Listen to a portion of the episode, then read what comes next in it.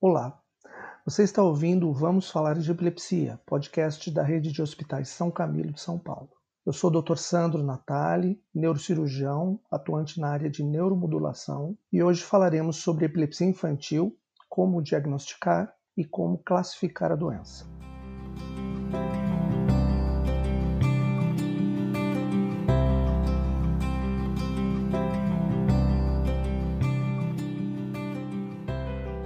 Bem, a epilepsia é uma condição cerebral caracterizada pela predisposição sustentada de um determinado número de células cerebrais de provocar descargas que são manifestadas como crises convulsivas.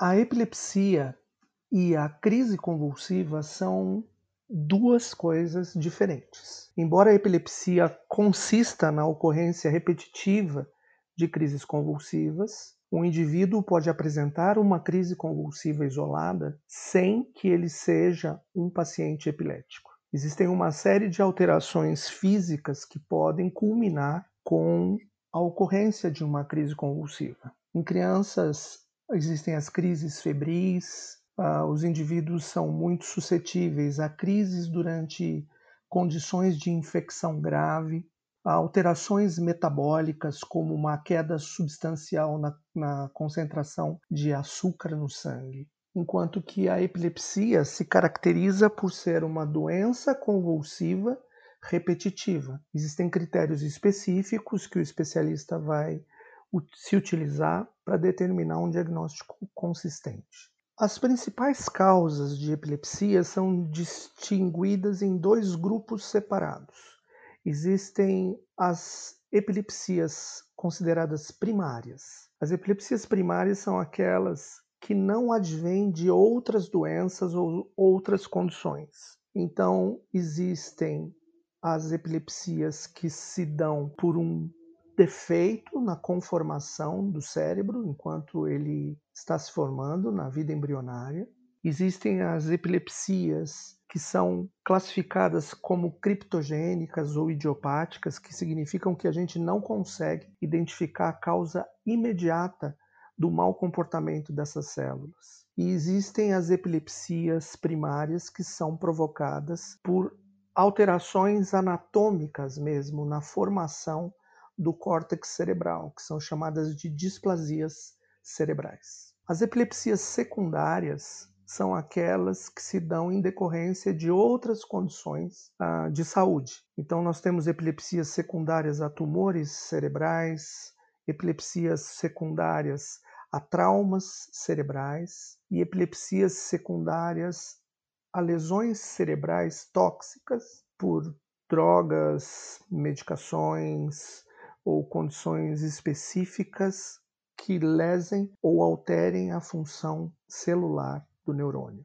A epilepsia na infância é mais comum e é mais incidente no primeiro ano de vida devido à imaturidade do cérebro e à maior propensão às descargas cerebrais anormais. À medida em que o tempo vai passando, esses episódios vão diminuindo até a adolescência. Importante é que percebe-se que as crianças nascidas em condições socioeconômicas mais desfavoráveis são muito mais suscetíveis à ocorrência das crises, em virtude de carências nutricionais durante a gestação, as condições específicas dos partos e a condição perinatal geral. Existem ainda as doenças ou as síndromes convulsivas específicas da infância, que são quadros muito bem determinados e que, num grande número de casos, leva ao comprometimento do desenvolvimento neuropsicomotor desses indivíduos.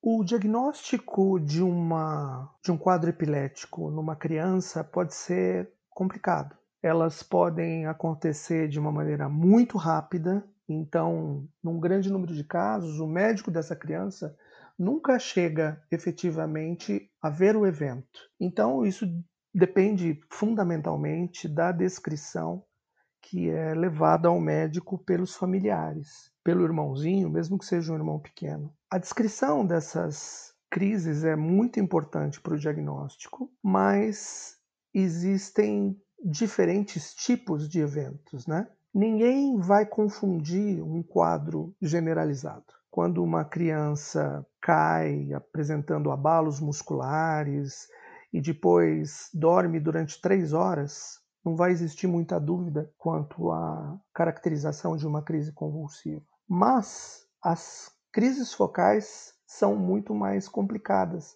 para serem individualizadas. Quando você vê uma criança na frente da televisão, paradinha, de boquinha aberta, ou olhando através da janela do carro, é mais difícil que a gente se preocupe com aquilo. A gente normalmente confunde essas, esses padrões com devaneios da criança. Na verdade, a maioria desses devaneios é só devaneio mesmo, mas é uma coisa a ser observada pelos pais, pelas pessoas que cuidam dessa criança. Prestar atenção em falas aleatórias que acontecem fora de contexto, ou quando a criança, no meio do, de uma frase ou no meio de alguma coisa que ela está falando, para subitamente, também pode ser um, um, sinal de um evento convulsivo. Outros tipos de convulsão uh, podem ser facilmente confundidas com condições diferentes, como enxaquecas, doenças psicológicas,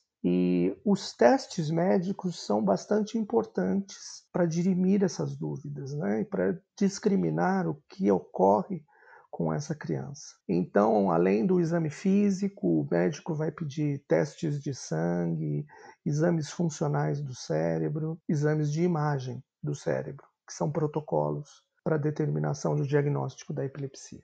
Embora durante muitos anos a epilepsia ou os eventos convulsivos tenham sido considerados como incapazes de causar alterações no cérebro, hoje em dia existem evidências bastante robustas que apontam para o fato de que a repetição dos eventos convulsivos mobiliza as células cerebrais de modo em que você vai treinando o cérebro para ter mais convulsões. Além disso, existem relações da ocorrência repetitiva de convulsões com alterações, inclusive anatômicas no cérebro, como esclerose temporal mesial, por exemplo.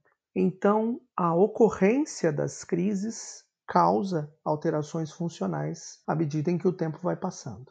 A Liga Internacional contra a Epilepsia, em 2017, promoveu uma atualização da denominação e da classificação das crises. Então, basicamente, existe a crise focal e a crise generalizada. O nível de alerta do paciente, o nível de consciência do paciente, é usado como um classificador para as crises focais. Os tipos de crises focais incluem automatismos, alterações de comportamento, crises hipercinéticas, crises autonômicas, crises cognitivas e crises emocionais. Existem ainda crises atônicas, clônicas, espasmos epiléticos, mioclonias e as crises tônicas, que podem ser focais ou generalizadas. Atualmente, não se usa mais o termo de crise parcial com generalização secundária, como foi usado até muito recentemente, ainda é bastante utilizado, mas por determinação da nova nómina, o que a gente utiliza é focal para bilateral no lugar de parcial para generalizada. As crises generalizadas, os tipos são a ausência com mioclonia das pálpebras, são a ausência mioclônica, as crises mioclônicas atônicas, mioclônicas tônico-clônicas. E existem crises de instalação ainda não bem caracterizadas, que ainda podem vir a ser classificadas, mas ainda existem crises de difícil classificação. Baseado no conhecimento que existe hoje de que a ocorrência repetitiva das crises convulsivas podem levar o cérebro a sofrer funcionalmente, progressivamente, à medida em que esses eventos se repetem, é fundamental que o diagnóstico seja o mais precoce e o mais preciso possível, a fim de evitar que esse cérebro se acostume às crises, que ele se programe a apresentar crises cada vez mais facilitadas. Além disso, a ocorrência repetitiva de crises traz outros desdobramentos para a existência do indivíduo que não são puramente orgânicos. Existe uma carga de insegurança, de medo, um estigma social, uma discriminação por parte das pessoas que convivem com aquele indivíduo que precisam ser evitadas na medida do que é possível. Atualmente, os tratamentos disponíveis para as epilepsias, em primeiro lugar, são baseados na terapia medicamentosa. Existem dezenas de medicações que podem ser usadas na tentativa de controle desses eventos convulsivos, sendo que dois terços desses pacientes respondem adequadamente ao tratamento medicamentoso. Para esse um terço não responsivo às melhores terapias medicamentosas, existem as terapias ambientais, nas quais você primeiro saneia todo o ambiente desse paciente.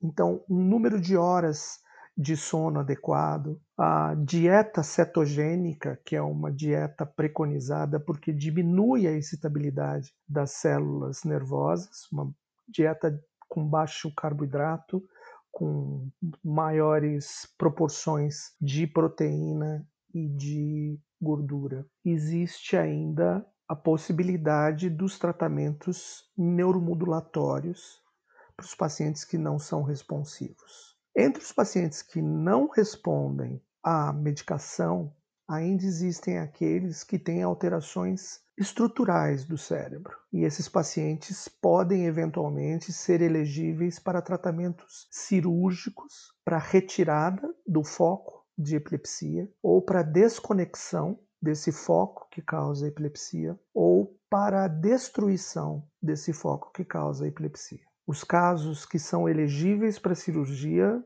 seguem um protocolo muito rígido para que a indicação seja precisa e com o menor número de efeitos secundários indesejáveis possível. A estimulação do nervo vago não é uma técnica curativa para a epilepsia. É uma técnica adjuvante ao tratamento dos pacientes epiléticos que são resistentes a medicação e que não são elegíveis para o tratamento cirúrgico, seja desconectivo, ablativo ou ressectivo de lesões cerebrais. Quando existem lesões que são lesões ou disfunções que são bilaterais ou difusas, isso limita a capacidade do tratamento cirúrgico direto dos focos epiléticos. Então a opção é a utilização da técnica neuromodulatória. A terapia neuromodulatória da estimulação do nervo vago tem mostrado outros benefícios além da redução ou eventualmente do controle das crises convulsivas. A estimulação dessas vias ascendentes através das quais o estímulo vai passando, ela promove uma melhora do fluxo sanguíneo cerebral, um aumento da disponibilidade de certos neurotransmissores que são importantes para a função emocional e outros neurotransmissores que auxiliam grandemente na redução da suscetibilidade às crises. Como efeitos benéficos são observadas em praticamente todos os casos uma melhora da capacidade verbal dos pacientes, uma melhora, um incremento substancial do humor desses pacientes e da memória. Junto com isso, a gente tem uma redução das crises convulsivas do ponto de vista da frequência, da duração das crises e de um padrão de melhora após a crise que também é superior àqueles observados quando não existe a neuroestimulação. Um outro dado importante na estatística dos pacientes tratados com estimulação do nervo vago é que percebe-se, através de estudos funcionais do cérebro, uma reorganização dos circuitos envolvidos nas deflagrações das crises convulsivas. Então a gente percebe uma reorganização dos circuitos de células propriamente.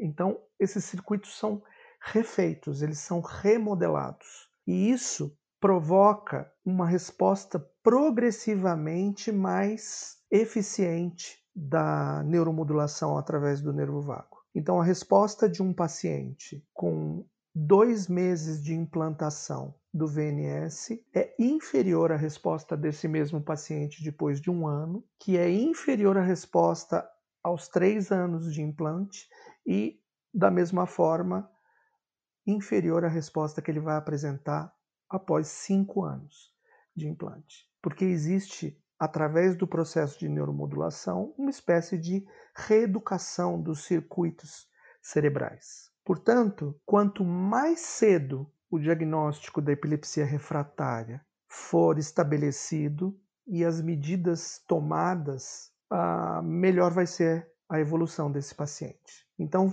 tratar uma criança com 4 anos é melhor do que tratar uma criança com 8, e tratar uma criança com 8 é melhor do que tratar uma criança com 10, e tratar uma criança com 10 é melhor do que tratar uma criança com 12 ou 13 anos.